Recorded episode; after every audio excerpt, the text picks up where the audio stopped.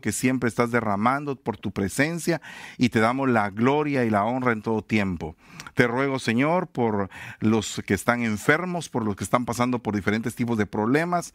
Te suplico, Señor, en el nombre de Jesús, que los ampares y que tu mano poderosa los alcance, Señor, ahí donde están. Te ruego, Padre, por los que están en el hospital, por los que están pasando por problemas. Señor, levántalos, Padre bendito.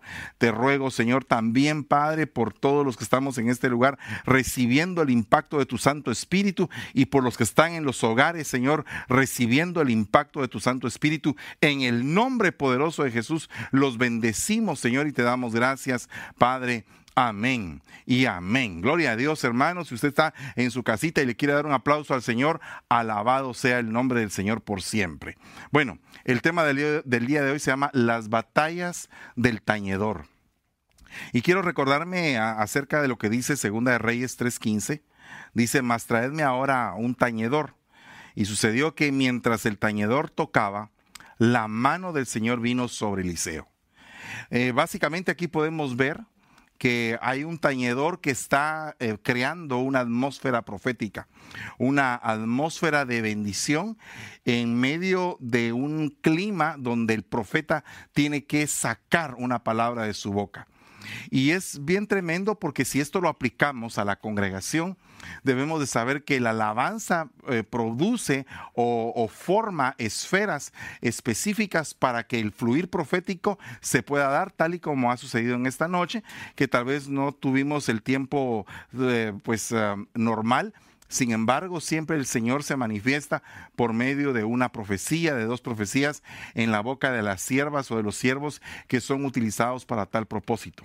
Pero el punto aquí importante es qué es ese tañedor. ¿Quién es ese tañedor? Esa palabra en, eh, en hebreo se dice nagán, que significa teclear llevar el ritmo de una tonada con los dedos. Entonces fíjese que cuando dice traedme un tañedor y el hombre empieza a profetizar, cómo es de impresionante que la persona que está tecleando, que la persona que está oyendo el fluir del ministro, está con el piano inmediatamente introduciendo una melodía para que el ministro esté fluyendo juntamente con él, en el mismo sentir. Fíjese que es bien tremendo esto porque en algunas ocasiones tuvimos la bendición de estar, por ejemplo, en algún servicio y eh, empezaron, eh, empezó el salmista y el pastor juntamente como una fuerza combinada de adoración y se, y se hicieron como un solo hombre. Y entonces básicamente ahí se dio algo muy hermoso. Ahí es donde realmente el poder del Nagán, el poder del profeta se unieron para poder eh, establecer una declaración al pueblo. Aparte de esto, fíjese que es bien tremendo que esta palabra Nagán significa tocar un instrumento de cuerdas, hacer música hacer melodía, tañedor, tañer, tocar, todo eso significa la palabra nagán. Es algo sumamente importante que usted vea que una persona que pertenece al ministerio de alabanza tiene que saber tocar. Tiene que saberse las letras de los cantos, tiene que saber alabar al Señor con excelencia. Eh, porque fíjese, hermano, que nosotros el servicio al Señor tiene que ser con excelencia. Dice la Biblia en primera de Samuel 16, 16, dice, ordene ahora nuestro Señor a, a tus siervos que están delante de ti, que busquen a un hombre que sepa tocar que sepa tocar el arpa y que cuando el espíritu malo de parte de Dios venga sobre ti, él tocará el arpa con su mano y te pondrás bien. Observe usted que la música trae sanidad.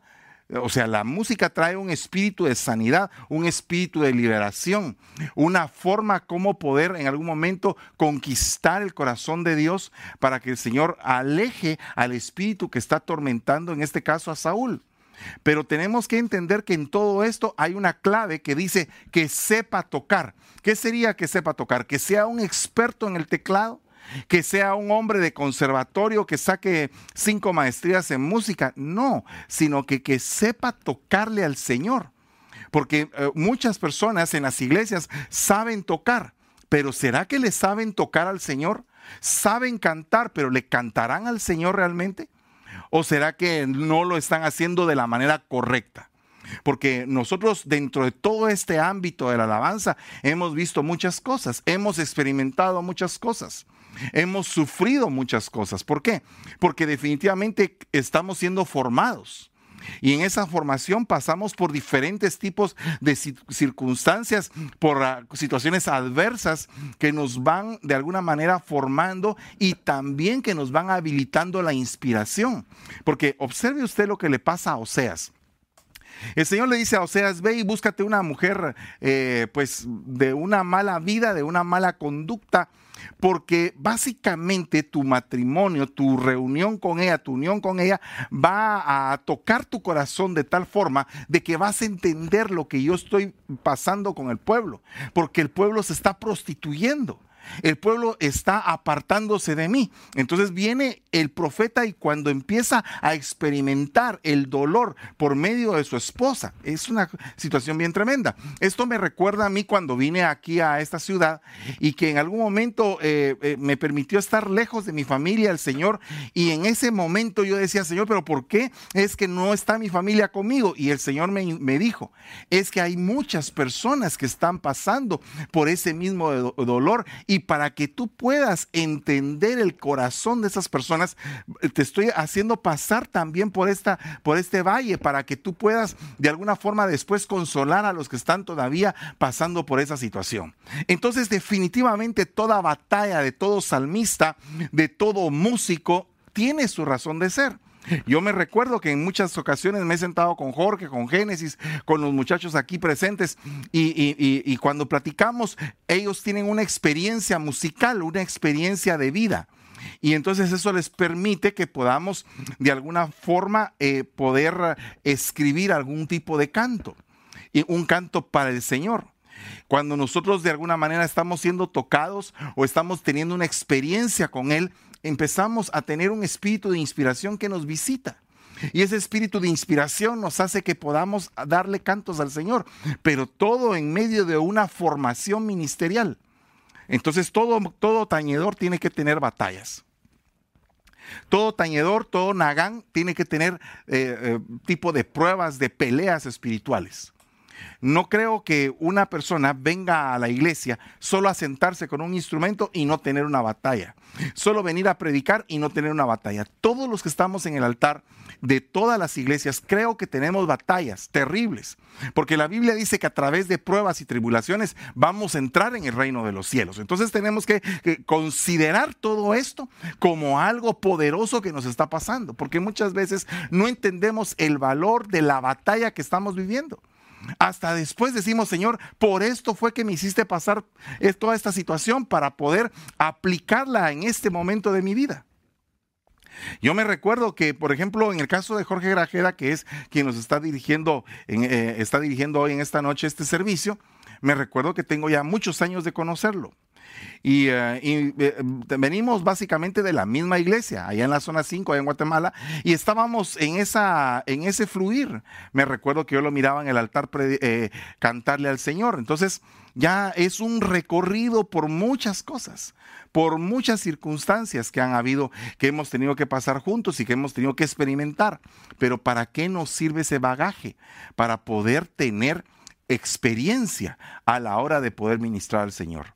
Observe lo que dice Primera de Samuel 16, 18. Yo sé que este versículo usted lo ha leído varias veces y yo quisiera poderle sacar un poquito de más espigas a esto.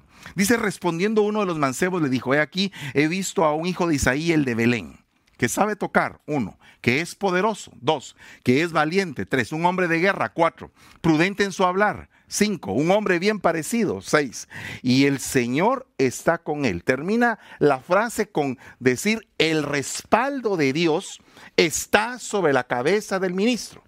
Es bien importante que nosotros, si vamos a ministrar al Señor, el respaldo de Él esté hacia nosotros, para que lo que nosotros digamos pueda edificar al pueblo, pueda consolarlo, pueda restaurarlo, levantarlo, hacerlo un pueblo poderoso. Pero todo esto dice, entonces Saúl envió mensajeros a Isaí y dijo, envíame a tu hijo David, el que está en el rebaño. Tiene que tener un carácter bien formado. El problema de muchos ministros de alabanza es que no tienen un carácter formado. Y el carácter les, les arruina el caminar ministerial. Porque imagínese usted que sepa tocar.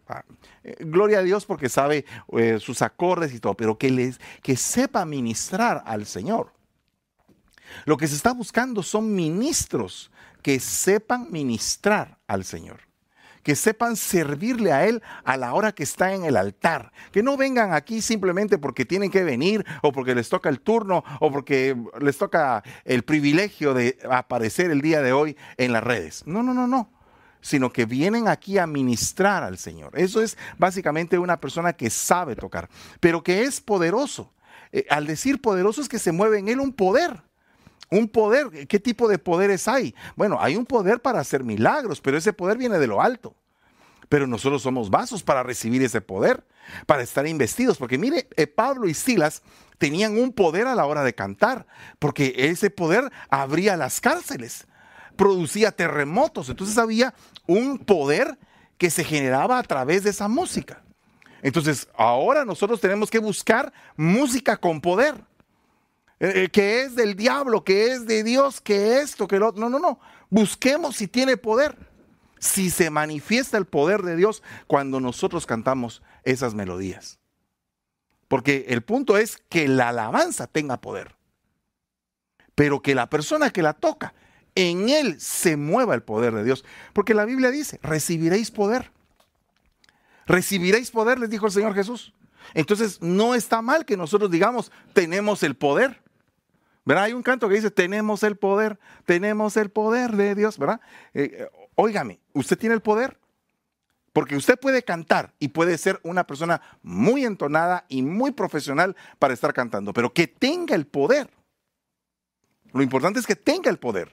Y con el poder que tenga, las cosas van a cambiar todo en el culto. Dice que tiene que ser valiente. Una persona valiente será una persona quejosa. ¿Una persona valiente será una persona cobarde, eh, una persona temerosa, medrosa? ¿O será una persona que enfrenta sus batallas? Es que mire hermano, muchas veces vemos a salmistas que están en la palestra y dirigiendo a una gran cantidad de gente, pero no sabemos con qué valentía llegaron hasta ese lugar. Es como que alguna persona llegue y que vea a un ministro desarrollado con 50 mil almas a las que les está predicando, pero nadie sabe lo que ese ministro ha tenido que pasar y probablemente con una pequeña prueba que ese ministro ha experimentado, tú ya no podrías aguantar. Entonces el punto es, ¿será que nosotros tenemos el suficiente coraje, la valentía para defender el puesto que tenemos? Es que miren, hermanos, por algo dice la palabra, mira que nadie te tome tu corona. ¿Cuántas veces has soltado la corona? ¿Cuántas veces has menospreciado la primogenitura o el privilegio que se te ha dado? Entonces, e, esto es algo bien delicado porque muchas personas no aprecian lo que, lo que tienen. Entonces, ahí es donde lamentablemente se les quita, porque mire lo que dice la palabra. Al que poco tiene, lo poco que tiene se le va a quitar. Y al que tiene más, más se le va a dar. Imagínese usted qué tremendo. Parecería a la vista de los humanistas que eso es algo injusto.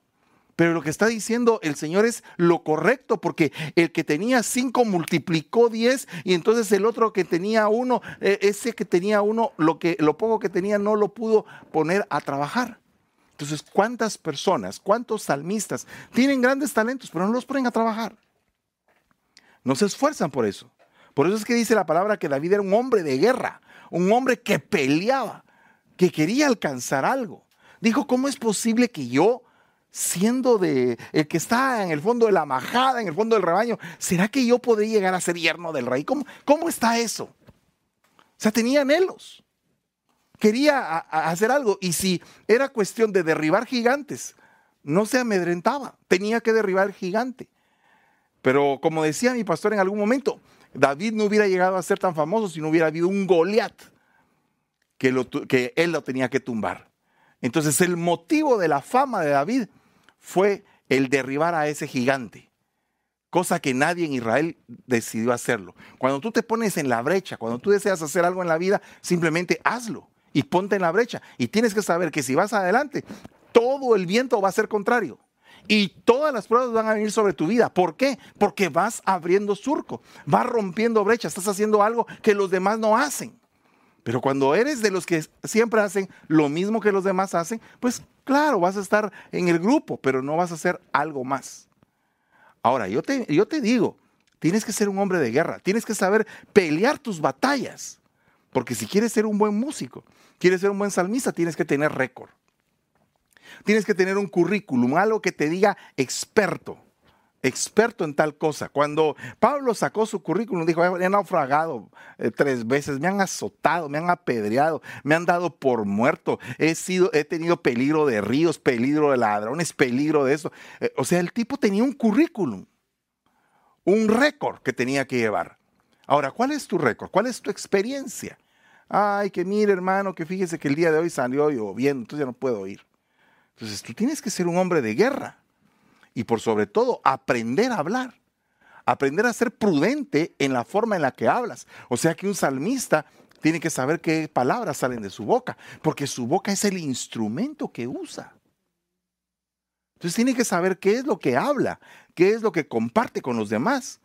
Y dice un hombre bien parecido. Me imagino que eh, eh, eh, ese bien parecido no es que haya sido exactamente guapo, aunque tal vez lo fue. Pero me refiero a que dice la palabra del Señor, que el rostro de Jehová hermosea nuestro rostro. O sea que ese bien parecido implica que él tenía una intimidad con el Señor, que lo hacía a él verse diferente. Entonces, cuando nosotros queremos realmente alcanzar algo en el Señor, tenemos que hacernos diferentes. Dice, el Señor está con él. Ese es el sello, que el Señor esté contigo. Yo estoy contigo a donde quiera que vayas. Sé fuerte y sé valiente, le dijeron a Josué. O sea, y se lo dijeron varias veces. ¿Y sabes qué? Tienes que saber que yo estoy contigo. Tienes que saber que yo estoy contigo. Entonces es importante entender que Dios te está dando el respaldo para hacer una cosa o la otra. Tienes que entenderlo. Ahora, dice la palabra del Señor en 1 Samuel 16, 21. David fue a Saúl y le servía. Y Saúl lo amó grandemente y lo hizo su escudero. Observe usted el punto que el Nagán, que el músico se volvió un escudero un escudero. Ahora, ¿cuántos músicos son los escuderos de sus pastores? ¿Cuántos músicos realmente se ponen en la brecha al lado del pastor y empiezan a bregar para que el pueblo se levante? Porque imagínese usted que un shofarista, una persona que toca la trompeta, tan importante que es, una persona que toca el bajo, que lleva el ritmo del corazón del pueblo, una persona que lleva la batería, que es quien lleva la marcha del pueblo. Entonces todo esto tiene una razón de ser. No es que vengamos aquí a tocar simplemente para lucir bonitos. No, no, no. Eh, requiere entendimiento espiritual lo que hacemos. Por eso es que dice, sucedía que cuando el espíritu malo de parte de Dios venía a Saúl, David lo tomaba el arpa, tocaba con su mano y Saúl se calmaba y se ponía bien. Y el espíritu malo se apartaba de él. ¿Por qué? Porque era un guerrero. El espíritu huía. Ahora, yo me pongo a pensar, aquí hay varias, varias interpretaciones, pero el espíritu huía. Jehová lo quitaba porque Jehová se agradaba de David. Entonces, ahora, ¿qué significa esto? Cuando un, un músico, un, un salmista, es el escudero de su pastor, defiende los intereses de su pastor. Así de sencillo. Intereses espirituales, por supuesto. O sea, necesitamos estar todos compenetrados en un mismo sentir espiritual. Porque si no, ¿cómo va a haber identificación? No sé si usted, se ha dado cuenta que muchas veces eh, no hay una identificación entre músicos, no hay una armonía musical entre ellos como personas. Y eso se siente a la hora que tocan. Y ves tú un grupo donde todos armoniosamente se llevan bien y se siente un espíritu diferente. ¿Y por, qué se, ¿Y por qué pasa esto? Porque están todos en un mismo espíritu, alabando al Señor, haciendo lo que cada uno debe de hacer. Dice que cuando hay un, un cuerpo cohesionado, se cumple la profecía de Ezequiel sobre los huesos secos. Había gente que no tenía esperanza, ok, había gente que no se esperaba nada de ella y que básicamente no eran útiles para nada, pero de repente de esa gente se levanta un poderoso ejército. ¿Y por qué se levanta ese poderoso ejército? Porque vino una, una palabra en la boca del profeta que los activó y los cohesionó para volverse un gran ejército. Entonces, ¿qué pasa cuando de alguna manera vienen una gran cantidad de músicos a la iglesia? Músicos del mundo que han tocado en cantinas, que han tocado en, diferentes lugares donde su vida se volvió vacía, donde tocaban por tocar, pero de repente Dios les cambia la vida y vienen a la iglesia y tienen un nuevo corazón, se adoctrinan, crecen dentro de la iglesia, se vuelven discípulos y ahora el sonido tiene que ser diferente. El sonido tiene que ser el sonido de Dios.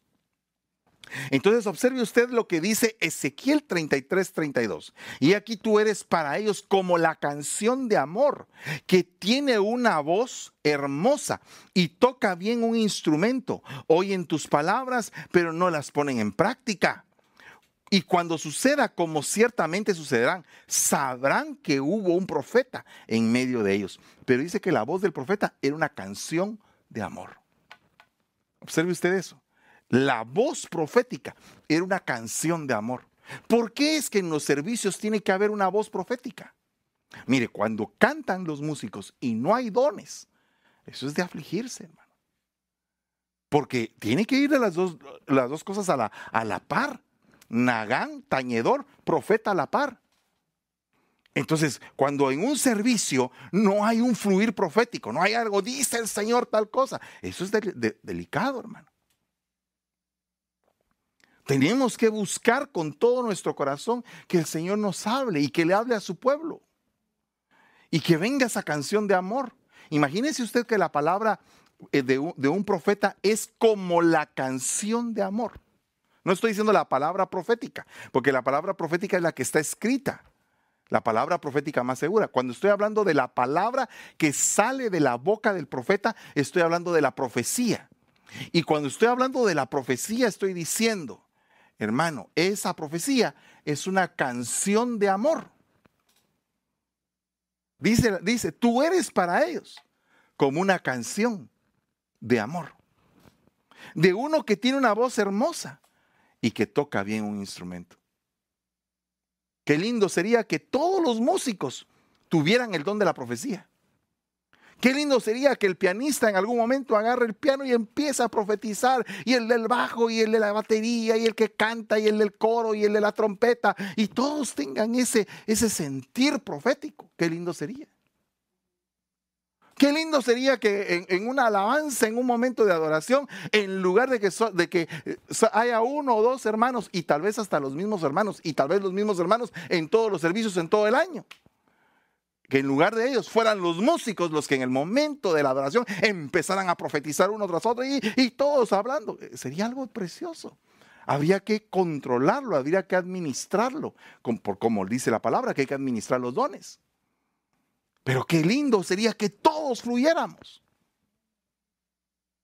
Entonces, eso, eso es lo que eh, se establece como una guerra espiritual.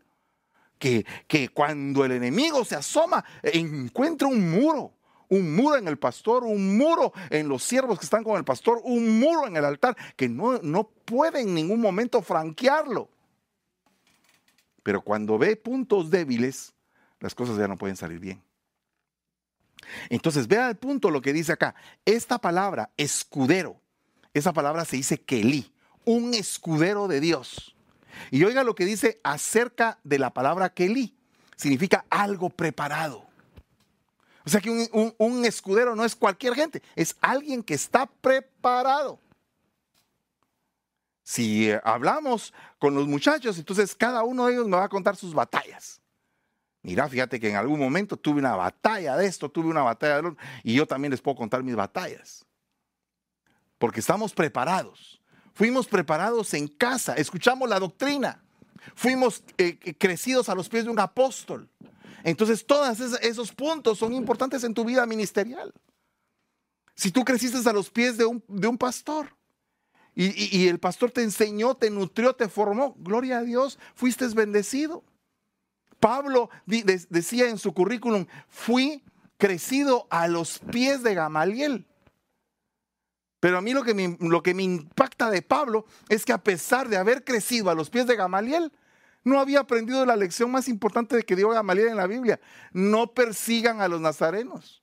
No persigan a los que se dicen ser llamados cristianos, porque si ese es un movimiento de Dios, se van a encontrar peleando con Dios, dijo Gamaliel. Y el alumno de Gamaliel lo primero que hizo fue ir a perseguir a los cristianos. A veces tenemos buenos maestros, pero no somos buenos alumnos. A veces tenemos un fluir enorme de palabra y no lo queremos aprovechar. Pero cuando se dice que un Kelí es alguien que está preparado, ese es el tipo de músicos que necesitamos en las iglesias. Gente preparada, preparados, expertos en batalla, que están dispuestos a todo. Ese es el tipo de músico que necesitamos. Es que aquí no se trata de "E- esto es del diablo, esto es de Dios, o esto. No, no, no. Se trata de decir que los que están ahí en el altar son hijos verdaderos de Dios. Y que están luchando contra el enemigo con tal de poder ganar la batalla. Eso es lo que estamos hablando. Esta palabra Kelí significa alforja. Significa recipiente. Fíjese, un recipiente. Un ministro que es recipiente. ¿Cómo sería un ministro recipiente? Un ministro que está abierto a recibir lo que viene de parte de Dios, no lo que viene de parte de él. Un ministro recipiente dice, este tesoro fue puesto en vasijas de barro, vasijas de barro. Entonces, si ese tesoro fue puesto en vasijas de barro, es porque ese tesoro entiende que no es él, sino que el tesoro viene de Dios. Ese tesoro dice, "Eh, ah, esto que estoy haciendo no viene de mí, no es mío, no me corresponde. Por lo tanto, lo comparto porque no es mío. ¿Qué pasa cuando Dios te da un tema y viene alguien que todavía no le da temas al Señor? Y te dice, ay, qué bonito su tema, hermano. ¿Será que no me lo puede dar? Ah, no, no porque es mi tema. A mí me costó. ¿Cómo que te costó? ¿Cómo que te costó? Es de Dios. Dios te lo dio. No te pertenece. Fuiste un vaso de un tesoro. Que recibiste un tesoro. Ahora, ¿qué pasa cuando Dios te da un canto? Que te da un canto, gloria a Dios. Entrégalo. ¿Sabes cuál es, cuál es el enemigo más grande que tienes para no poder entregar lo que, lo que Dios te ha dado? Eres tú mismo, que menosprecias lo que Dios te ha dado. Ah, es que, y si no pega, es que no se trata de que pegue, se trata de que te edifique. Te edifica primero a ti. Y si el Señor quiere, se abrirán las puertas para que edifique a otros. Pero no dejes tú de cantar. No dejes tú de componer. No, no te menosprecies a ti mismo y digas, ay, esto no sirve para nada. Lo tiro porque puede ser que ahí esté el próximo canto que va a edificar a miles de naciones. Y que tú mismo lo estás menospreciando. O sea que te convertirías en la piedra de tropiezo de ti mismo. Sería algo terrible. Tenemos que ser vasos. Tenemos que ser instrumentos. Eso es lo que dice la palabra kelí, la palabra escudero, también significa instrumento. Entonces, algún ministro podría decir, es que a mí en esta iglesia me están usando. ¿Y qué quiere? Claro que lo estamos usando. Por supuesto, si es un instrumento. Es un instrumento de Dios. Es un instrumento en la mano de... eh, mire, una, un- una flecha que es, es un instrumento de guerra. Y si dice, eh, como flechas en aljaba del valiente, así son los hijos tenidos en la juventud. Tú te sientes hijo en una iglesia, tienes que saber que eres un instrumento. Te he, formado como espada, te he formado como flecha. Ah, eres un instrumento. Eh, declara al pueblo con voz de trompeta, eres un instrumento. Entonces, dale gracias a Dios porque te usan. Eso era lo que no entendía Onésimo. En la casa de Filemón lo usaban como esclavo. Salió corriendo. Fue a parar a la cárcel. Ahí en la cárcel se encontró con aquel que era un instrumento. Que le enseñó a hacer un instrumento. Y lo mandó con una cartita de vuelta. Vaya de regreso y sométase a su patrón. A veces vienen personas aquí a la iglesia y uno como pastor les pregunta, bueno, ¿y quién era tu pastor? ¿O quién es tu pastor? Bueno, mi pastor es tal. ¿Y ya fuiste de regreso a pedirle la bendición? ¿Ya hablaste con él? ¿Te pudiste arreglar? ¿Pudiste resolver las cuentas pendientes con él para ver si no puedes seguir tú adelante en esa iglesia? No, pastor, yo no quiero. Ah, entonces. Y a Filemón lo mandaron, a, a Onésimo lo mandaron de vuelta a Filemón. ¿Y saben cómo lo mandaron? Como un instrumento útil, porque Pablo dijo, el que te era inútil, ahora ya no, eres, ya no es inútil, ahora es útil, porque lo formé, lo entrené, lo capacité, lo levanté. Entonces, qué lindo es que te agarren y que te disciplinen las áreas que no están buenas en tu vida y que tú te dejes. Porque mire, hermano, es bien difícil, es bien difícil, mire, es bien, es bien difícil entender el proceso. Porque mire, cuando uno a uno lo disciplinan, Dios mío, tiene dos opciones, o ser uno el rebelde de la película, o ser uno el obediente y decir, sí tienen razón. Pero no sé cuántas veces ha brotado rebeldía de tu corazón cuando te han disciplinado.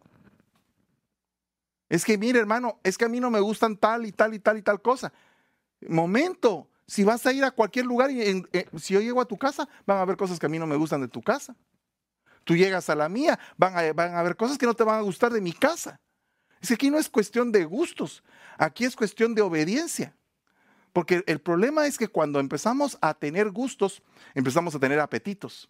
Y muchas veces esos apetitos son desordenados, en la mayoría de veces cuando no tenemos un corazón satisfecho, cuando no tenemos un, corazón lleno. Porque cuando la persona está llena, no le hace falta nada. Mire a un muchacho que le acaba de dar usted un banquete y sírvale otro plato más y no quiere nada, aunque el plato sea el más delicioso, no quiere nada porque está lleno. Ponga a un muchacho hambriento y le pone el mismo plato y se lo devora. Igual es el alma insatisfecha.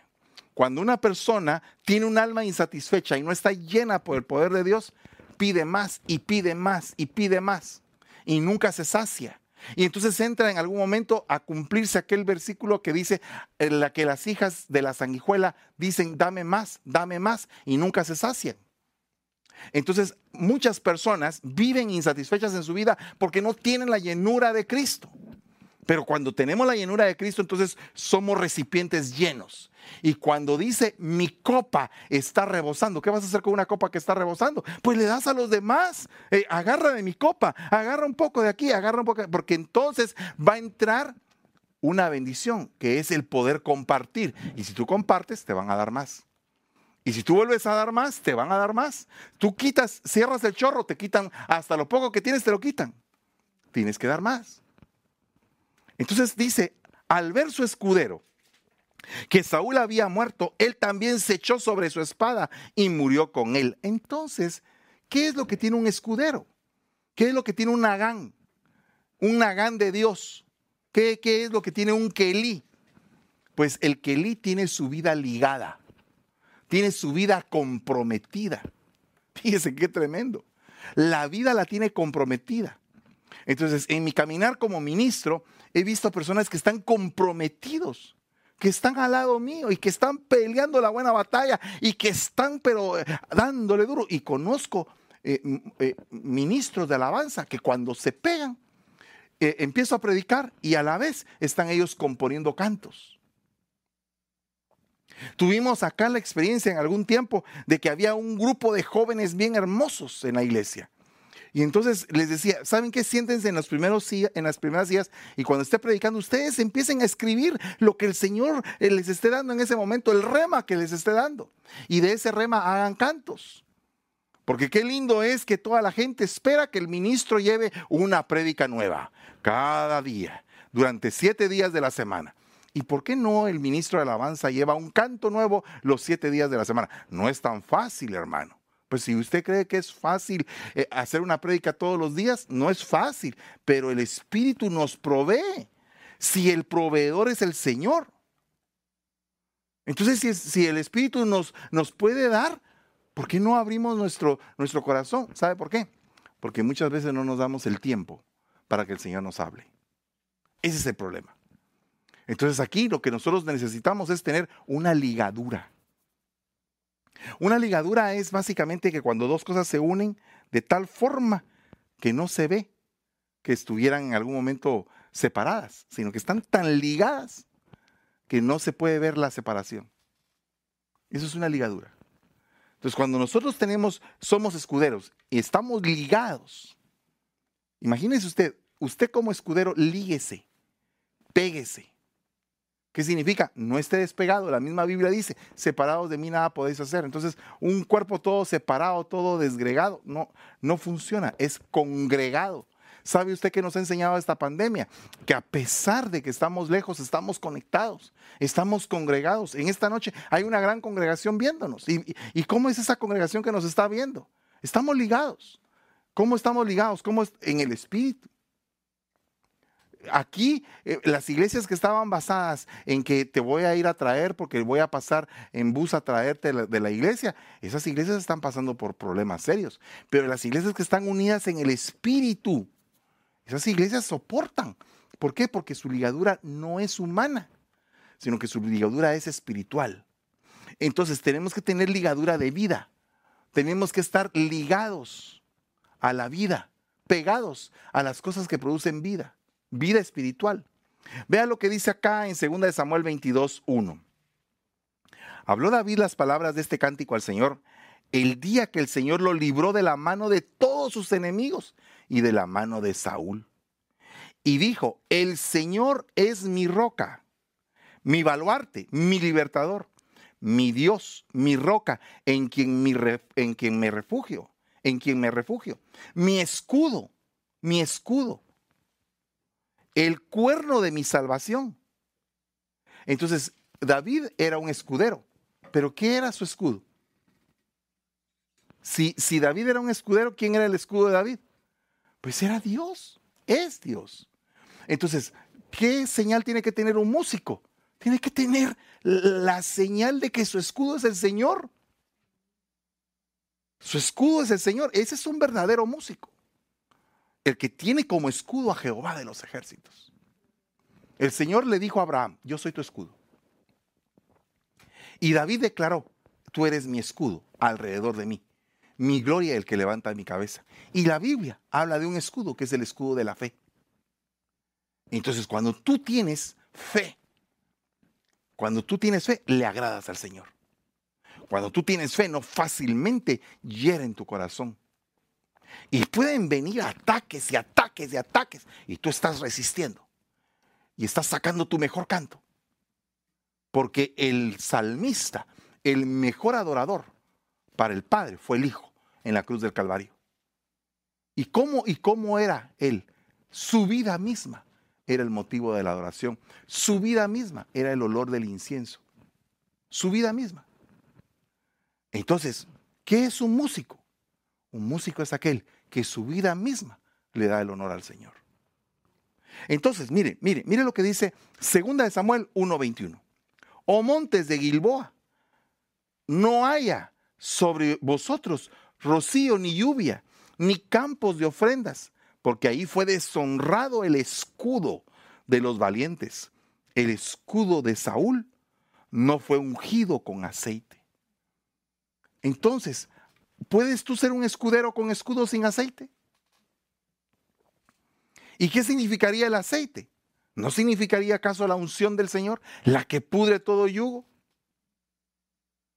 Entonces, nosotros decimos, ah, qué buen músico, aquel que, ala, pero cómo toca la guitarra. Es que se hace un acordeón para tocar la guitarra. La toca con las dos manos, la toca de cabeza, se, eh, tira al suelo y la sigue tocando.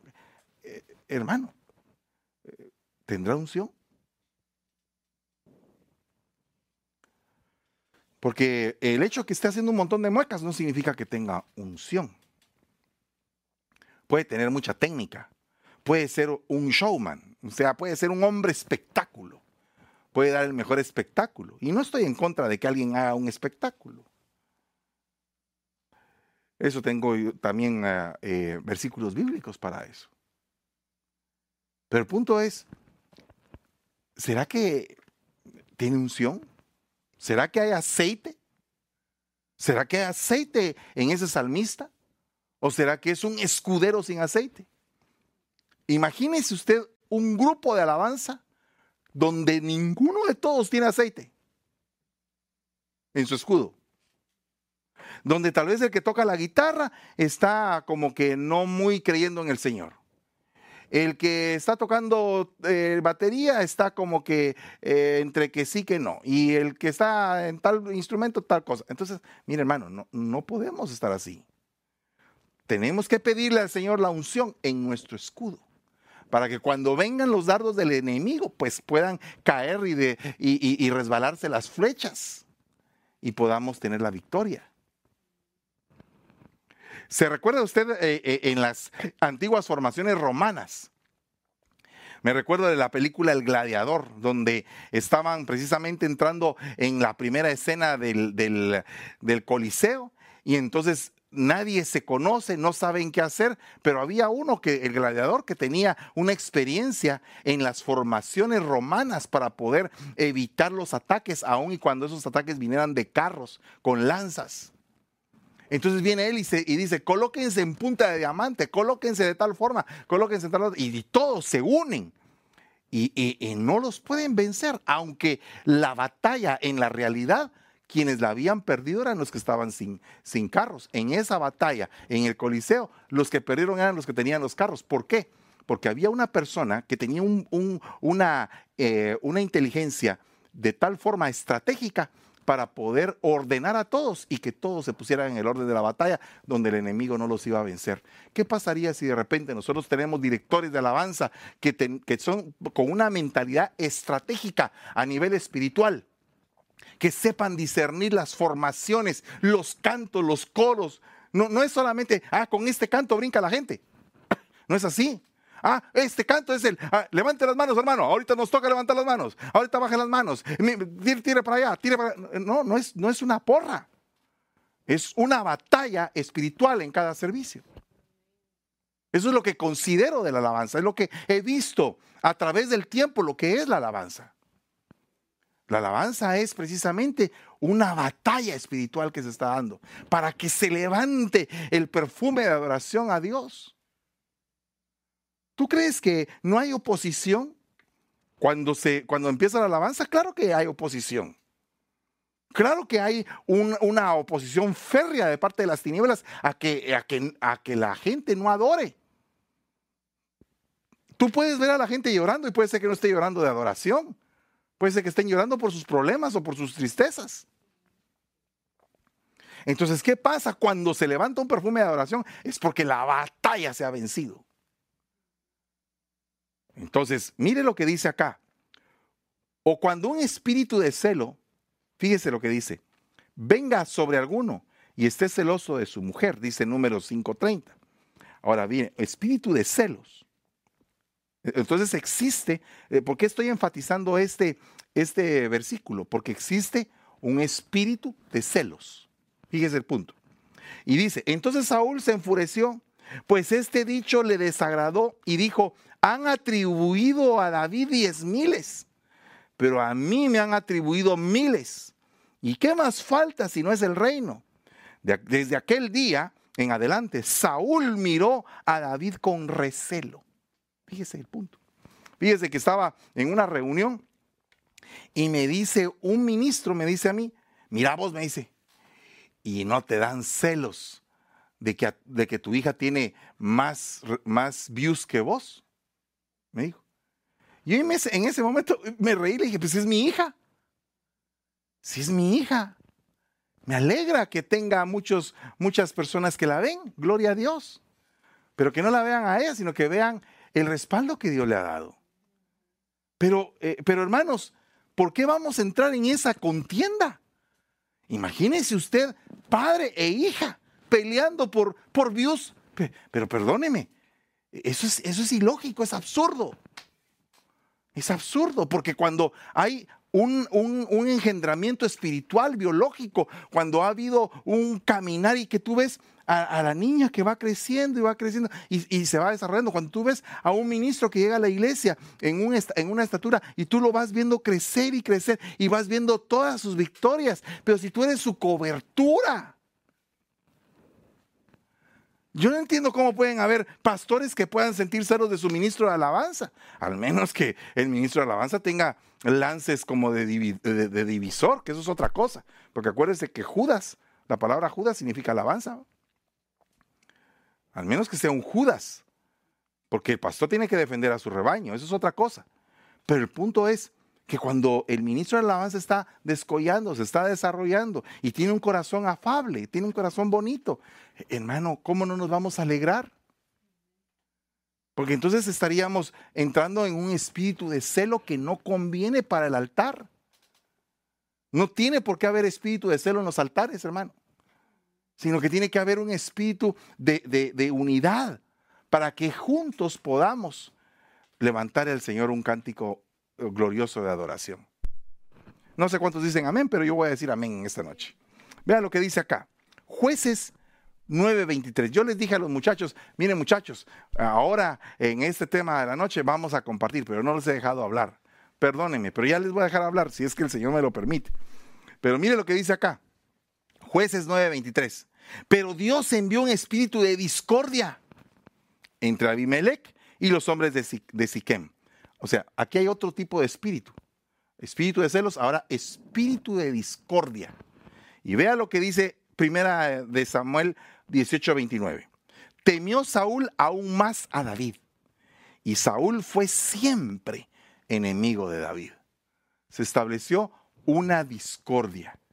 Hermanos, por favor, ¿cómo puede haber en una iglesia un espíritu de discordia en el altar? ¿Cómo puede haber eso? ¿Cómo puede, cómo puede una persona venir y sentirse que sabe demasiado cuando realmente tal vez no sabe mucho?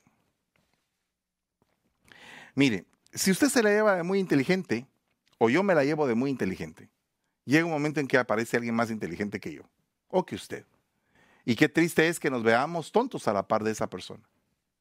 Pero ¿qué pasa cuando nosotros no siendo tan inteligentes, de lo poco que tenemos o mucho que tengamos, le damos al que no sabe. O, le damos la oportunidad al que está empezando. Qué lindo es eso. Qué lindo, es, es algo bonito. Pero cuando hay discordia no se puede. Observe usted el punto que dice en Primera de Reyes 22, 22. Y el Señor dijo, ¿cómo? Y él respondió, saldré y seré espíritu de mentira en la boca de todos sus profetas. Espíritu de mentira. Entonces miren lo que vamos viendo. Espíritu de celos, espíritu de discordia, espíritu de mentira. Todo con lo que tiene que ver las batallas del tañedor. Las batallas del tañedor. Y mire lo que dice acá. Y Saúl le dijo, se la daré para que le sirva de lazo y para que la mano de los filisteos sea contra él. Saúl pues dijo a David por segunda vez, serás mi yerno hoy. Pero mire, serás mi yerno, pero detrás de todo esto había una confabulación. ¿Para qué? Para que el hombre muriera. Observe usted el punto, porque eh, hermano, espíritu de mentira, no puede estar habiendo en el altar un espíritu de mentira. Tenemos que reprender en esta noche todo espíritu de mentira y sacarlo de los altares en el nombre de Jesús. Y decirle al Señor, Señor, por favor, pon en nosotros un corazón afable, que busquemos y que amemos la verdad y que la busquemos con integridad de corazón. Mire, mire el punto. El punto es que todos estos espíritus van en contra del salmista. O sea que la próxima vez que usted como ministro o usted como pueblo de Dios vea al ministro que está cantando, no lo critique. Ay, que mire que le... Ah, mire, se le olvidó tal cosa. Hoy eh, el, culto salió mal. ¿Y por qué usted no apoyó? ¿Por qué no como pueblo cantó? Tenemos que pedirle al Señor todos un espíritu afable. Mire, ¿qué pasa si de repente el ministro que va a dirigir el día de hoy viene con una gran batalla? Viene deshecho del campo de batalla y le toca dirigir si el pueblo se acostumbra todo el tiempo a ver qué es lo que va a hacer el ministro, entonces ese día la adoración no va a estar buena. La alabanza no va a estar buena. Pero ¿qué pasa si de repente el pueblo conoce al que canta y dice, aquel está pasando por un problema? Este es el día que hizo el Señor. Todos vamos a entrar a adorar, a cantar, a danzar. ¿sabe qué es lo que es eh, sabe cuál es la diferencia? Que no es un pueblo esperando recibir, sino que es un pueblo ansioso de dar. Son dos cosas distintas. Cuando tú tienes un pueblo ansioso de dar, empiezan a cantar y el ministro se le olvida el problema, se le olvida todo y el Señor lo toma y las cosas empiezan a fluir de una manera extraordinaria. Pero cuando el pueblo está solamente esperando, levanten las manos, digan amén, un aplauso al Señor, gloria a Dios. Ahora cantemos este canto. E, e, es un pueblo que está siendo dirigido, es un pueblo receptor, mas no es un pueblo emisor. Pero tenemos que ser emisores, emisores. Ahora, observe usted el punto. Porque no nos ha dado Dios espíritu de cobardía. Ay, hermano, otro espíritu con el que pelea el salmista, el tañedor. Espíritu de cobardía. Observe usted lo que dice. Entonces Saúl dijo a David, tú no puedes ir contra este filisteo a pelear con él, porque tú eres un muchacho y él ha sido un guerrero desde su juventud. ¿Qué era lo que estaba diciéndole el mismo? Eh, imagínese usted que en una iglesia el, pastor, el ministro llegue y le diga, pastor, fíjese que tengo unos cantos. Eh, ah, esos cantos, no, con esos no. Pero mire que son nuevos. Que, mire, vamos a, tocar algo nuevo, hermano. Eh, pastor, fíjese que esto es algo no, no, no, no, eso no, eso no, eso no, eso no nos va a salir bien. Es que ustedes no tocan bien, es que ustedes no pueden, es que ustedes aquí, es que ustedes... Y el mismo ministro los hunde. La misma cobertura los hunde. No puede ser así. No, puede, no se le puede eh, eh, infundir al pueblo cobardía. No podemos. No vamos a lograrlo. Luchemos, sigamos adelante, nos va a costar. Va a ser difícil, pero en el nombre de Jesús se va a hacer fácil. No sé cuántos de ustedes están de acuerdo conmigo, pero eh, eh, hermanos amados, yo creo que debemos de ser valientes. Y yo creo que el tañedor, el Kelí, el escudero, eh, David, el dulce cantor de Israel, tuvo que enfrentarse contra todos estos. Imagínense cuántos espíritus llevamos. Ahora vea esto, espíritu de distorsión. Dios mío. Imagínense lo que dice Isaías 19:14 el Señor ha mezclado en medio de ella un espíritu de distorsión y ha hecho extraviar a Egipto en todas sus empresas. Cómo se tambalea el ebrio en su vómito. Ahora observe usted punto.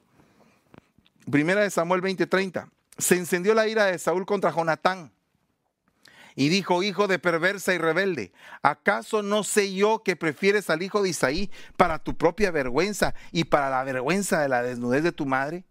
Pues mientras vivas sobre la tierra, el hijo de Isaí, ni tú ni tu reino serán establecidos. Ahora pues manda a traérmelo, porque ciertamente ha de morir. Entonces, eh, ¿qué estaba, ¿qué estaba haciendo Saúl ahí? Distorsionando el plan de Dios. ¿Y qué era lo que estaba haciendo Jonatán? Cumpliendo el plan de Dios. Imagínense qué punto. Había una distorsión ahí. ¿Contra qué se enfrentó David? Imagínense usted cómo se cultivó la amistad entre Jonatán y David, que vino Jonatán y le dijo, ¿sabes qué? Tú eres el ungido de Israel. Toma mi capa, mi espada, mi ta, ta, ta, ta. Y le pasó la armadura. O sea, como le dijo, ¿sabes qué? Te estoy entregando mi primogenitura. De linaje real a mí me toca ser el rey, pero reconozco que en ti está el aceite. Imagínese usted un amigo de esa categoría, hermano. Qué lindo sería que en la alabanza hubieran amigos así. O, hoy no me toca, ¿sabes qué? Hoy no vine bien. Vengo un poco eh, lastimado. ¿Puedes orar por mí? ¿Puedes ayudarme? ¿Puedes ayudarme hoy a ministrar? E, eso es un amigo. Qué lindas son las amistades. Pero tenemos que saber cómo poder cultivar esas amistades. Y mire lo que dice en Isaías 29:10. Porque el Señor ha derramado sobre ustedes espíritu de sueño profundo. Imagínense ustedes eso un salmista con espíritu de sueño profundo. Conocí a una persona que cantaba, dirigía y todo, y después cuando terminaba y estaba predicando al pastor, bien dormido en la, en la banca, hermano. Tremendo eso, ¿verdad? Le caía espíritu de sueño profundo y ahí estaba bien dormido a la hora que el pastor predicaba. Y cuando, y cuando le tocaba tocar, ahí sí, ahí tocaba bien yo no me aparto de que en algún momento haya trabajado de noche. Porque yo también soy considerado. Yo tuve a un siervo aquí que trabajaba de noche y no faltaba al culto. Pero trabajaba así fuerte. Y aún en ese trabajo tan fuerte que tenía, nunca faltaba, ni él ni su familia. Y ahí estaban todos. Y un día le dije, ¿no quieres ir a descansar un poco? No, no, pastor, aquí, aunque sea con un ojo medio cerrado y otro abierto, aquí estoy. Ah, ese no es, ese no es sueño profundo, ese es un valiente de Jehová. ¿Verdad? Son dos cosas distintas. ¿Verdad? Son dos cosas distintas. Yo no estoy diciendo, ah, te dormiste porque estás 24 eh, horas sin dormir. Chica, bendito sea Dios que estás aquí. Gloria a Dios. No, yo no estoy hablando de eso. Estoy hablando de aquellos que habiendo dormido sus ocho horas, que habiendo comido bien, que habiéndose tomado una taza de café, pum, se duermen a la hora del culto. Ese, ese es un sueño profundo. Ese es un espíritu que está atacando, hay que reprenderlo en el nombre de Jesús. Y Saúl consultó al Señor, pero el Señor no le respondió ni por sueños, ni por urín, ni por profetas, porque el Señor ha derramado un espíritu de sueño profundo. Delicado. ¿Contra qué te enfrentas como salmista? ¿Te has dado cuenta ah, contra qué te enfrentas? Tenemos que hacer una como que un análisis. ¿No creen, muchachos? ¿Será que pueden hablar ustedes un momentito? Eh, ¿Tienen algo que decir o están todo bien? ¿Todo bien? ¿Nadie quiere decir nada? bueno, gloria a Dios. Entonces, los muchachos no quieren hablar, quieren que siga predicando. Aleluya. Ah, mire pues, oiga, oiga lo que le voy a leer. Primera Samuel 15 23. Porque la rebelión es como pecado de adivinación y la desobediencia, como iniquidad e idolatría, por cuanto has desechado la palabra del Señor, Él también te ha desechado para que no seas rey. ¿Qué significa esto? Dice, oiga, Oseas 4:12, mi pueblo consulta a su ídolo de madera y su vara le informa, porque un espíritu de prostitución, espíritu de prostitución. Vea todos los espíritus con los que estamos peleando. Espíritu de prostitución, es otro tipo de espíritu. Ahora, eh, si se recuerda cómo empezamos, el profeta dijo, tráigame un tañedor. Así empezamos el mensaje. O sea que tanto el profeta como el músico se enfrentan con una diversidad de clases de espíritus que están dispuestos a querer derribar, a querer destruir la obra del Señor. Pero no, no los vamos a dejar. Amén. Bueno, eh, oiga, eh, dice Johanna Villeda, dice, wow, qué tremendo, hay que examinarnos esta noche. Sí, Johanita, hay que, hay que examinarnos hoy y siempre, todo el tiempo. ¿Qué ibas a decir, papito? Eh, lo curioso es de que casi la mayoría de todos esos, esos espíritus que tú estás mencionando son enviados por Dios. Como que le da la autoridad para que el propósito de él se cumpla quizás en la persona que a los que se le está enviando. En el que esté abierta la puerta. Así es. Cabal. E, e, exactamente, en el que esté abierta la puerta. Entonces nosotros, como e, esta noche, yo quisiera que todos oráramos eh, para que se den nosotros un espíritu bien bonito. Si aquí no se trata de que, de que eh, seamos los mejores cantantes, gloria a Dios si lo somos. Si el Señor nos da la voz y no la usamos, ah, entonces nos las van a demandar. Pero si no tenemos una voz extraordinaria, pero queremos cantarle al Señor, cantémosle en el Espíritu. ¿Me entienden? En el Espíritu. No sé cómo voy de tiempo, creo que ya me pasé de tiempo, pero quiero, quiero, por favor, hermano, téngame un poquito de paciencia. Le ruego que me tenga un poquito de paciencia porque, eh, pues, deseo, deseo realmente poder compartir algunas cosas que, que son importantísimas en esta noche. Oiga lo que dice Apocalipsis 16, 13. Dice, y vi salir de la boca del dragón y de la boca de la bestia y de la boca del falso profeta a tres espíritus inmundos semejantes a ranas. Espíritus inmundos semejantes a ranas. ¿Y qué es una rana? Es un anfibio. ¿Y qué es un anfibio? Que vive en el agua y vive en la tierra. ¿Y qué significa eso? Que puede vivir bien con la palabra de Dios, pero que también puede vivir en el mundo. Entonces, un salmista que está atacado por un espíritu en forma de ranas es alguien que se adapta bien, bien, bien a todos los ambientes. ¿verdad? Entonces tenemos que cuidarnos de eso. Cuidarnos de eso. Dice, dice Primera de Samuel 24, 16. Y sucedió que cuando David acabó de decir a Saúl estas palabras, Saúl dijo, ¿es esta tu voz, David, hijo mío? Entonces Saúl alzó su voz y lloró. Pero ¿cómo es eso que lloró y lo quería matar? Qué raro, ¿verdad? Había dualidad. Parecería como que si eh, Saúl hubiera ido con un psicólogo actual, le hubiera dicho a Saúl que era un bipolar. ¿Verdad? ¿Verdad que sí? ¿Y qué pasa si el pastor es bipolar? ¿Y qué pasa si el salmista es bipolar? ¿Verdad? Ah, ¿Qué, significa? Que estoy llorando, pero te quiero matar. Estoy cantando contigo en el altar, pero me caes mal. Entonces, esto no, no, no puede ser así. Tenemos que pedir al Señor misericordia. Entonces, oiga, el Nagán, que, se, que es un Kelí, como David, porque David era Nagán, era un tañedor que se volvió escudero. Era un tañedor que se volvió escudero. Y siendo escudero se enfrentó con estos espíritus que les estoy mencionando. Vea otro punto. Dice Jeremías 51.1. Así dice el Señor. He aquí levanto contra Babilonia y contra los habitantes de Lev Kamai un espíritu, el espíritu de un destructor. Es el destructor. Ese fue el que también se levantó en contra de Egipto. El ángel destructor. Solo que ahí era un ángel. Aquí, aquí es un espíritu destructor.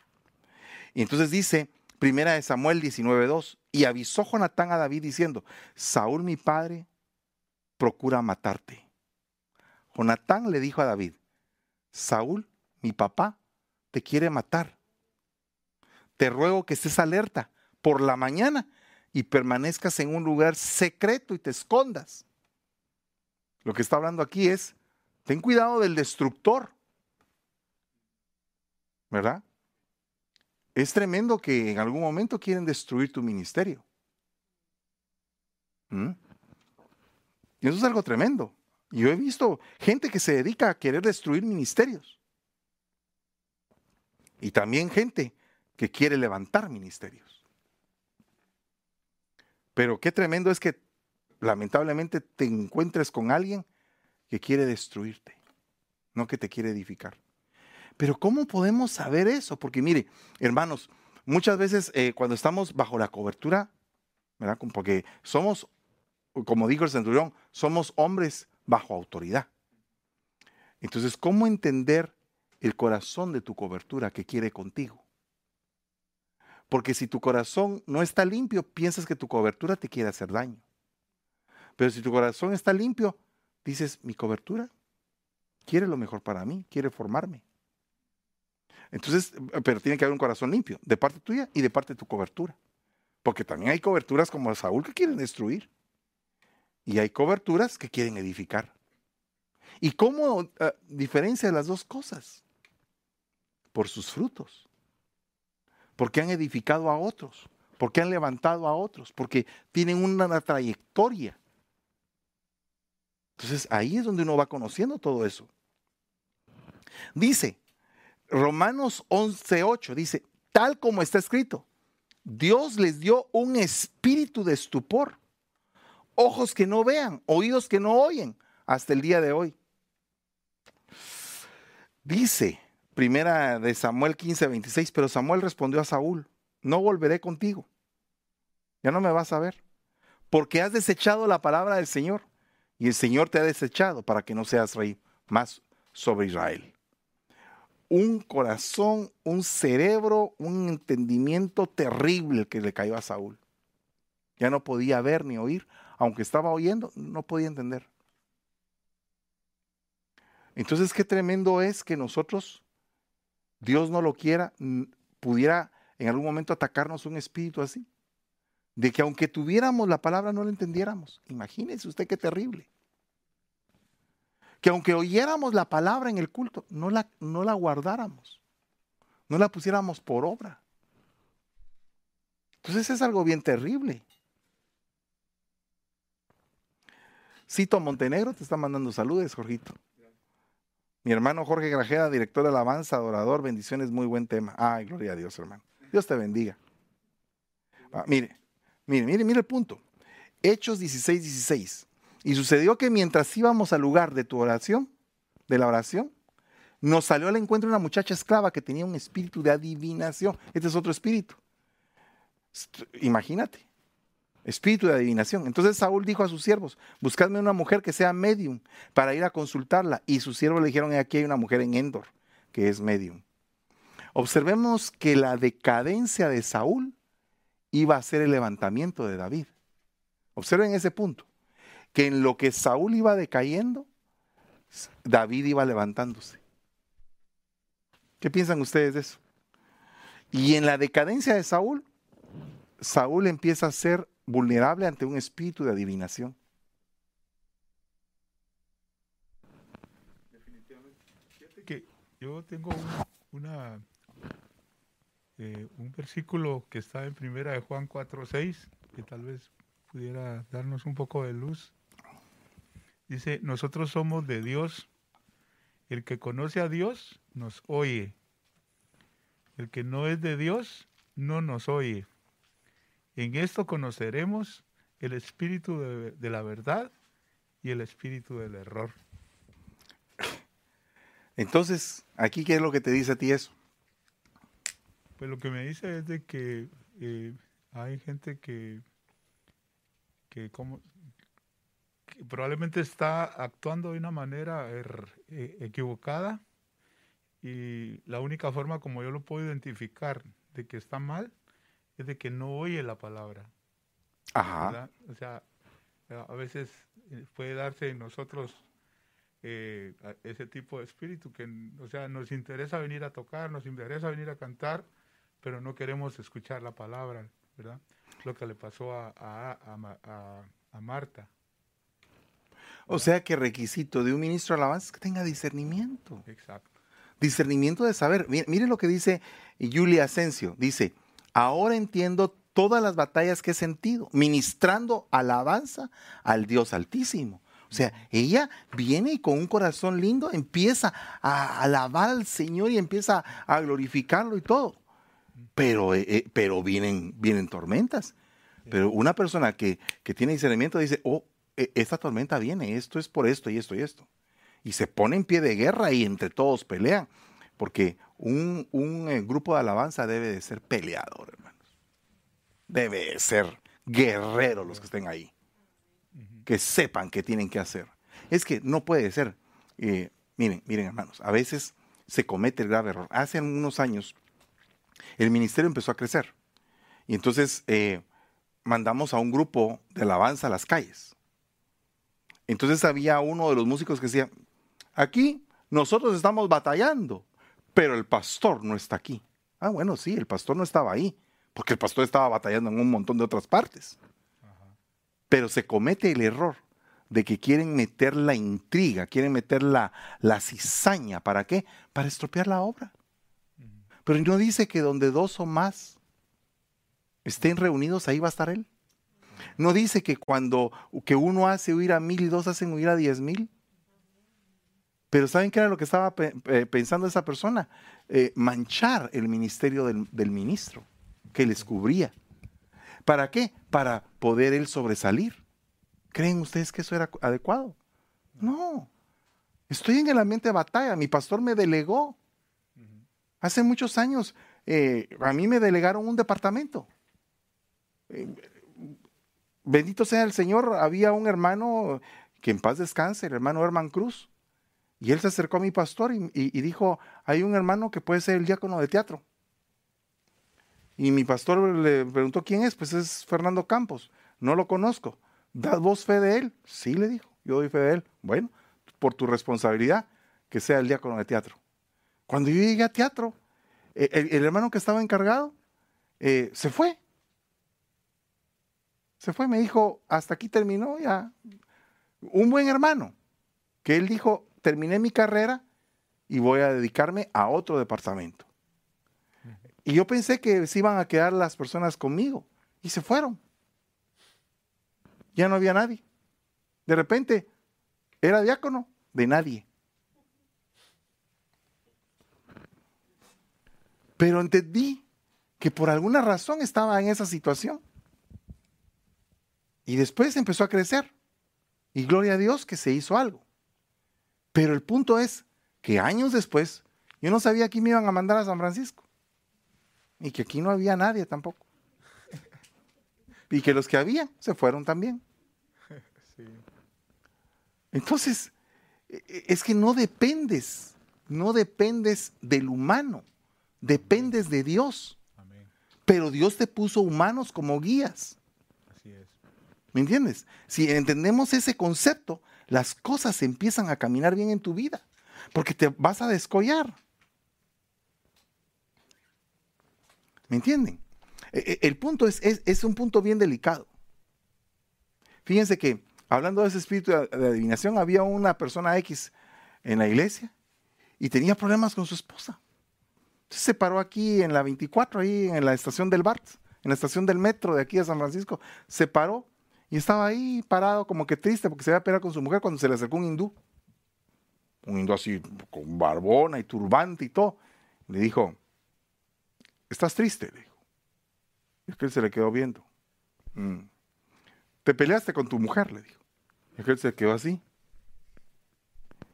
De repente, me, dame cinco dólares y te voy a leer la mano, le dijo. Y ya el hermano iba a leer, y ya, ya el hermano ya, ya iba a extender cuando se recordó que era cristiano. Entonces, a veces nos pasa, nos pasan cosas que tenemos que aprender. Imagínese usted un ministro de alabanza viendo el horóscopo. A ver qué me dice el horóscopo. Un ministro de alabanza en un, en un eh, restaurante chino viendo a ver qué le dice la galleta. O sea, no, no, no funciona así, pues. O sea, no funciona así. No tenemos que irnos a eso. Sí. No sé si todavía dicen amén, o como dice mi pastor. Yo creo que esta noche fui tóxico totalmente, ¿verdad? Que Dios me perdone y perdone mis hermanos. Pues si en algún momento eh, hería a alguien o algo, pero que, que Dios me perdone, pero no, no pretendo ser tosco, solamente le estoy diciendo lo que, lo que es un escudero. Un escudero está, está en la batalla, está en los momentos donde las cosas están no saliendo bien. Papá, ¿ya te hicieron una canción del escudero? Todavía no. Ay, Dios, buena pregunta, hijo. Buena pregunta, buena pregunta. Tan Ese buena tema- pregunta que no te la puedo contestar. Ese, ese tema está bueno para sacarle una canción. Ah, pues sería al- algo muy hermoso que sacáramos. Si ya sacamos canciones de la espada, tenemos que sacar canciones del escudo, Ajá, del herrero. del, del herrero, sí. pero el escudero. Hermanos, el escudero. Vale, vea, es, es un buen punto, Jorgito. Vamos a, a pedirle al Señor que Dios te dé la sabiduría y también aquí a los hermanos para que, para que puedan hacer un canto del escudo. Y todos los que nos están viendo hagan cantos de escudo y el escudo del Señor es algo bien hermoso. Miren, a mí sí me ha gustado, es uno de los, de los, ah, de los salmos que más me gusta, que más me impacta mi vida y que yo lo he hecho, pero para mí, el Salmo 3, ¿verdad? Eh, cu- cuando dicen, cu- cuando dicen, muchos son los que se han eh, acercado en contra de mí. Muchos dicen de mí, no hay para él salvación en Dios, pero tú eres mi escudo alrededor de mí. Sí. ¿Verdad? Ese es un, ese es un salmo y también es un canto. Porque alguien le, le puso música a ese salmo y, eh, y sacaron un canto muy hermoso. Hace muchos años lo sacaron. Yo no sé si tú te recuerdas, pero a mí no me sale mucho la tonada, pero alabado sea Dios. Los que están allá viéndome del otro lado y, y- se recuerdan ustedes de ese canto, ese canto hermoso del Salmo 3, es hermoso. Es hermoso. Dice, pero el espíritu malo respondió y dijo, a Jesús conozco y sé quién es Pablo, pero vosotros quiénes sois? espíritu malo. ese era, ese era eh, el que se enfrentó David primariamente en su ministerio, el espíritu malo, Sí. ¿verdad? Porque fíjese, pero el espíritu malo, ese es un tipo de espíritu, el espíritu malo, que está también en 1 Samuel 18:10. Y aconteció que al día siguiente que un espíritu malo de parte de Dios se apoderó de, de- de Saúl. Y este deliraba en medio de la casa mientras David tocaba con el arpa y Saúl tenía la lanza en la mano. O sea que el espíritu malo es el que promueve los lanzazos. O sea, si tú has sido salmista y has recibido que viene una lanza así, eh, sabes que ahí hay un espíritu malo. Esa es una de las señales que hay. ¿verdad? Sí, sí, papito, dime, por favor. Sí, yo, yo, te, yo te oigo, pero no sé si, si la gente te oye. Ya que estamos hablando de lo que Pues, prácticamente, ah, de lo que yo entiendo, es que estar en la alabanza no, no es simplemente música, sino que ya estamos viendo a fondo de que es de un ambiente espiritual. Claro. O sea, Dios lo conoce a uno. Dios, o sea, el, el asunto está que Dios sabe quién eres, realmente quién, quién es, quién eres tú, y también en ese caso los espíritus inmundos. Claro. Como lo que acaba de mencionar de que el espíritu le dijo a, A Jesús conozco. sí, a Jesús conozco, pero tú quién eres. O sea, ah, entonces podemos, somos como cartas abiertas, como dice la palabra, ¿verdad? Que, de que eh, eh, tenemos que este, estar seguros de que somos, ah, perdón, tenemos que estar conscientes, tenemos que estar conscientes que, de que eh, aparte de música nos, nos en un ambiente espiritual, ¿verdad? Claro, totalmente. Y, y fíjate que coincide perfectamente cuando dice, a Jesús conozco, pero yo no sé quién eres tú. O sea que ese no tenía identidad. Fíjense bien el punto. ¿Y qué era lo que tenía David? Identidad. Sí. Siete cosas bien que marcaban su identidad. Eso es lo que yo te quería, eh, bueno, quería hacer una observación de que David fue preparado desde que lo ungió eh, Samuel, cuando le echó el aceite y le dijo, bueno, este es el rey. va". Luego de eso, el mozo, aquel que dijo, conozco a uno que tenía siete características. Entonces, pero muchos tenemos, pues podemos algunos tocar, algunos cantar, podemos ser valientes, podemos ser guerreros, podemos ser hasta bien parecidos en el sentido pues de, de Dios que se refleja Claro. el, el Señor en nosotros. Incluso hasta Dios está con nosotros. Pero siempre vamos a tener lo que... Ahora sí entiendo eso, porque yo me había quedado en las siete características de, de David. Pero ahora que tú mencionas lo- los ataques que hay contra el salmista, los espíritus de... de, de, de- estupor, mal- de malvado, malvados. de ah, todo eso sí yo yo, yo los, he, los he experimentado en algún momento de, de- lo que Dios me ha dado a mí que sí han venido sobre mí el problema ha sido que tal vez el espíritu de valor que Dios nos da a cada uno de nosotros a veces lo dejamos así como que por un lado y es el que tenemos que siempre andar llevando Tenemos que entrarle, mis hermanos. Tenemos que pedirle al Señor. Pero, pero miren, eh, lo importante es estar unidos, sabiendo las batallas del otro. O sea, si el otro viene batallado, yo te voy a ayudar. Entrémosle. Venís un poquito apocado. eh, Entrémosle. Busquemos qué, qué notas. ¿Cómo vamos a agradar en esta noche al Señor? Con energía. Con, con gozo de corazón. Eso es lo que hace una alabanza distinta. Porque miren, nosotros impartimos. Acuérdense que Pablo apostólicamente dijo, voy a visitarlos para impartirles algún don. Entonces hay impartición. Esa es una de las fases del ministerio, la impartición. Entonces, ¿qué les vamos a impartir al pueblo? ¿Verdad? ¿Cómo vamos a ser músicos distintos? Es que miren, si ustedes oyen música del mundo, ellos imparten cosas. ¿Por qué creen que la gente se mata cuando oye música del mundo? En algunos casos se suicidan, por ejemplo, en conciertos y esas cosas, porque hubo alguna impartición satánica, demoníaca, ¿saben ni cuántos demonios estaban moviéndose ahí? Y conozco a gente que está metida en ese ámbito, que son cristianos, y que están haciendo la batalla en ese ámbito, sacando gente de ahí. Verdaderos hijos de Dios. Entonces, miren, eh, porque cada quien tiene un llamado, hermanos. No todos son músicos de altar.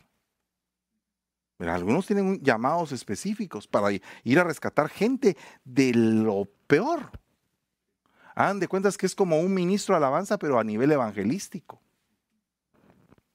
Y hay otros ministros de alabanza a nivel apostólico que llega su alabanza a todas las naciones. Es otro, otro, otro. No estoy diciendo que sean apóstoles. Estoy diciendo que han caído sobre ellos una unción apostólica, una unción evangelística, una unción pastoral, magistral, profética. Y entonces habría que tener un tema acerca de cómo la música acompaña a los cinco ministerios, cómo es que eh, se desarrolla una música a nivel de profecía, una música a nivel de pastorado, una música a nivel de magisterio. ¿Verdad? Bueno, eh, veamos otros puntos. Por ejemplo, Job 4:14 dice, me sobrevino un espanto. Entonces un espíritu pasó cerca de mi rostro y el pelo de mi piel se erizó. Ese es un espíritu de espanto, es un espanto. Pero vea lo que dice acá. Primera de Samuel 18:15 dice, cuando Saúl vio que él prosperaba mucho, le tuvo terror a causa de todos mis adversarios, dice Salmo 31:11. He llegado a ser objeto de oprobio, especialmente para mis vecinos, y causa de espanto para mis conocidos. Los que me ven en la calle huyen de mí. Qué tremendo, porque entonces ahora él era el espanto de Saúl le llegó a tener terror. Pero ¿por qué sería que llegó a tener el terror? Porque eran espíritus distintos. O sea, uno estaba metido en el ámbito de las tinieblas, lamentablemente, y el otro estaba metido con Dios. Entonces las tinieblas huyen de la luz. Entonces cuando un ministro se está metiendo y metiendo y metiendo y metiendo, causa espanto para los que, para los que están en tinieblas. Yo, he conocido ministros que eh, la presencia infunde temor. Me recuerdo de que, de que eh, mi esposa contaba en los tiempos del hermano Otto, que cuando ella pasaba cerca del hermano Otto, eh, ella se asombraba de, la investidura de autoridad. No que le diera terror, sino que la investidura de autoridad que representaba ese ministro. Entonces dice Ezequiel 36, 26. Si ustedes se dan cuenta, hablamos de 13 espíritus. 13 espíritus. Y es, 13 es número de rebelión. Todos los capítulos 13 de la Biblia hablan de rebelión. Ahora, vea el punto. Ezequiel 36, 26 dice, además os daré un corazón nuevo y pondré un espíritu nuevo dentro de vosotros. Quitaré de vuestra carne el corazón de piedra y os daré un corazón de carne. Entonces aquí hay una renovación espiritual. O sea, todos nosotros aquí tenemos que tener renovación espiritual. Tenemos que pedir al Señor que Él en esta noche traiga una renovación de espíritu para poder ser diferentes para no ser los músicos iguales que todos los músicos, no, tenemos que ser diferentes. Tenemos que ser distintos. Los músicos de todas las iglesias que nos están oyendo sean diferentes. ¿Cuándo íbamos a pensar de que en una computadora hubiera solamente un hoyito, pero a alguien se le ocurrió que solo un hoyito y solo un cable? Y todos objetaron la idea, no, que cómo es posible que eso no es así. Y ahora estamos viviendo eso. Ahora si vemos una computadora con un montón de cables, Qué feo se ve eso. Cambió la mente. Nunca pensamos que el teléfono nos iba a servir de televisión. A alguien se le ocurrió. Entonces, cuando se te ocurren cosas nuevas, vas a tener batallas. Cuando haces lo mismo que todos, pues esto es lo mismo que todos. Pero si tú eres un músico de altar, y viene sobre ti el espíritu de Besaleel, así como el espíritu de Besaleel, un espíritu creativo, un espíritu que talla lo santo, que hace arte, que hace cosas bellas. Si viene sobre ti eso, un espíritu creativo sobre en esta noche sobre tu vida. Yo quisiera ministrarte, por favor, si me puedes acompañar en el piano, hermano amado. Solamente quiero ministrarte y quiero leerte unos versículos porque se nos fue el tiempo, pero quiero, por favor, en el nombre de Jesús, que esta noche recibas recibas, por favor, esta impartición. Y dile, dile al Señor ahí donde estás, yo quiero ser ese cantor, ese dulce cantor. Si te han dicho que no puedes cantar, si te han atacado con esa mentira del enemigo, ¿quién hizo la voz al hombre? ¿Quién hizo la lengua? ¿Quién hizo los sentidos al hombre? Dice la palabra. Cuando Moisés le dijo, soy un tartamudo, no puedo hablar, soy torpe de lengua. ¿Y quién, te hizo la lengua, pues? ¿Quién te hizo la lengua? Si esta noche tú estás aquí, eh, Señor, mira, tal cosa me pasó, no puedo, no sé, me han dicho que no puedo. ¿Y, quiénes son ellos? ¿Quién es esa gente que te dice a ti que no puedes? Por favor, quiero, quiero establecer en tu corazón en esta noche un desafío. Un desafío. Y te lo estoy proponiendo desde una unción y desde un ministerio apostólico. Y te estoy lanzando un desafío. ¿Quién te ha dicho a ti que no puedes? ¿Te lo ha dicho Dios? Porque Dios no te ha dicho eso.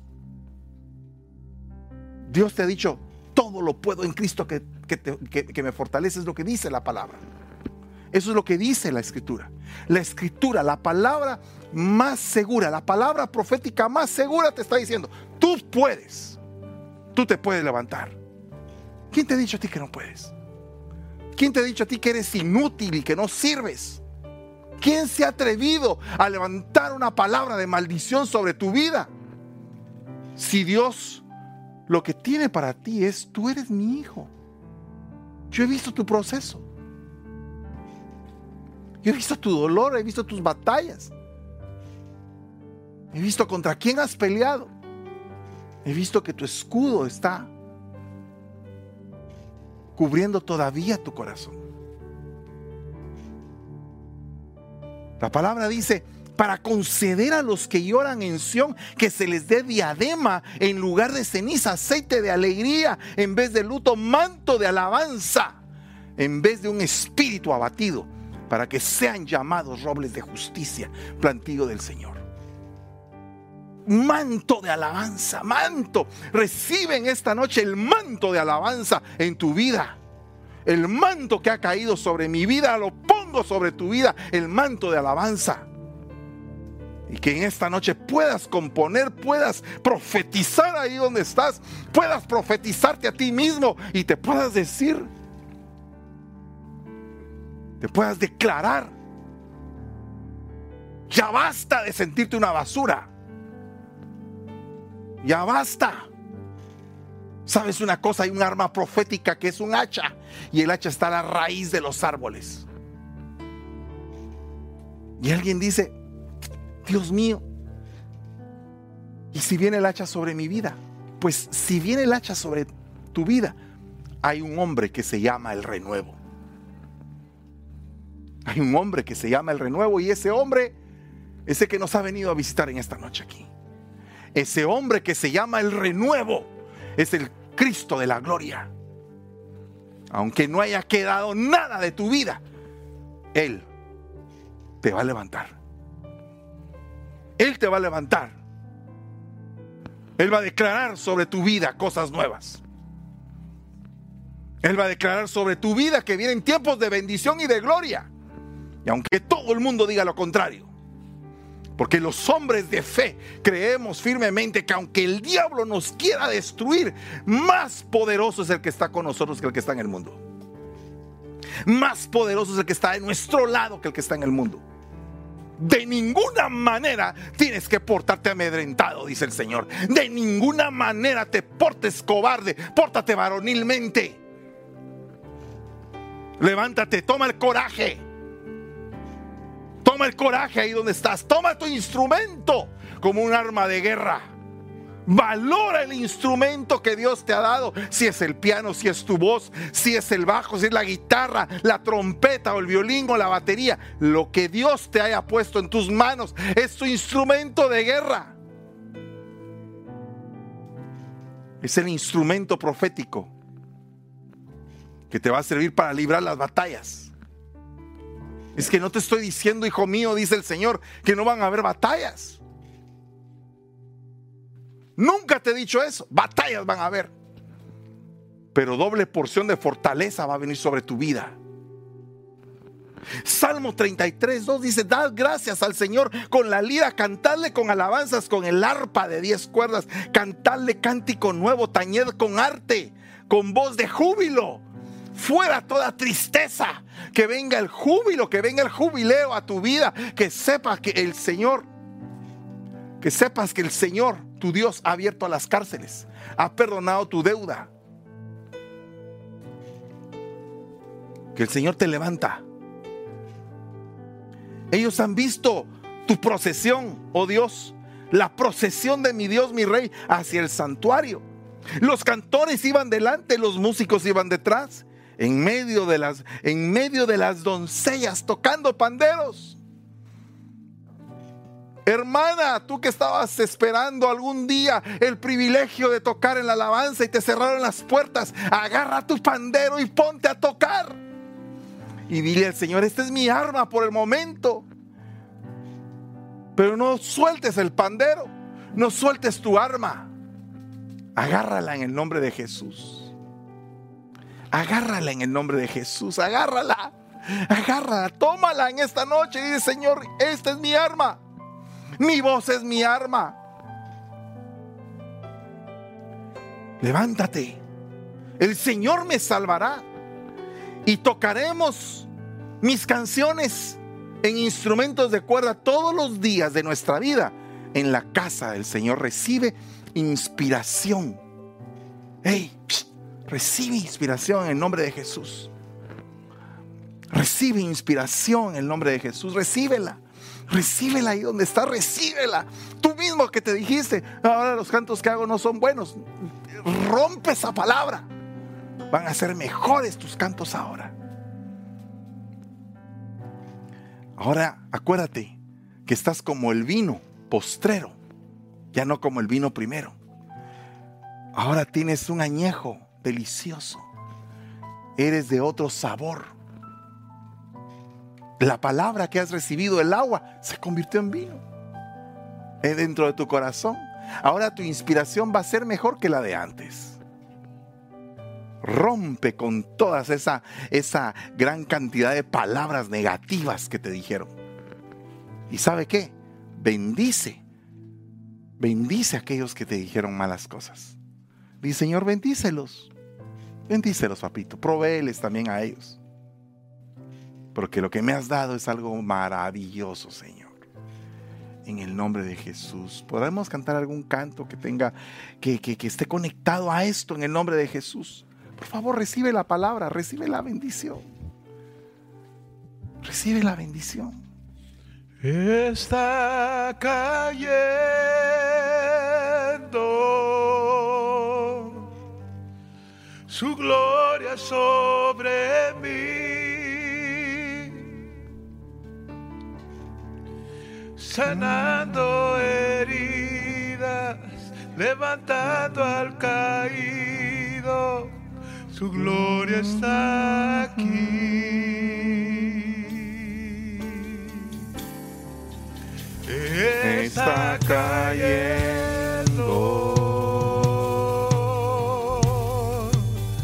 su gloria sobre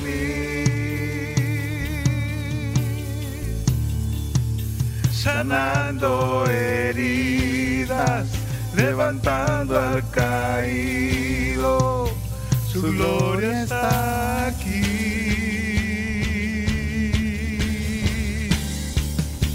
Su gloria está aquí.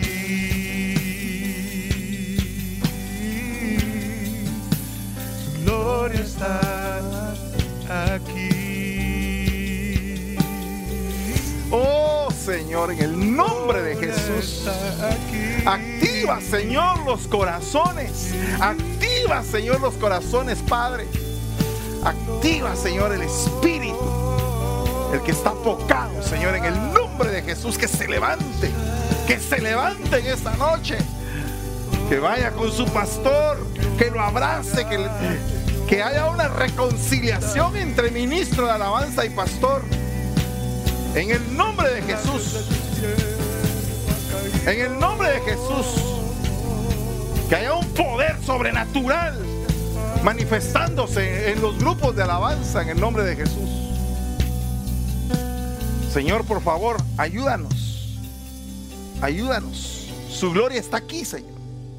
Tu gloria está aquí, Padre, en el nombre de Jesús. Oh, bendito tu nombre, Padre.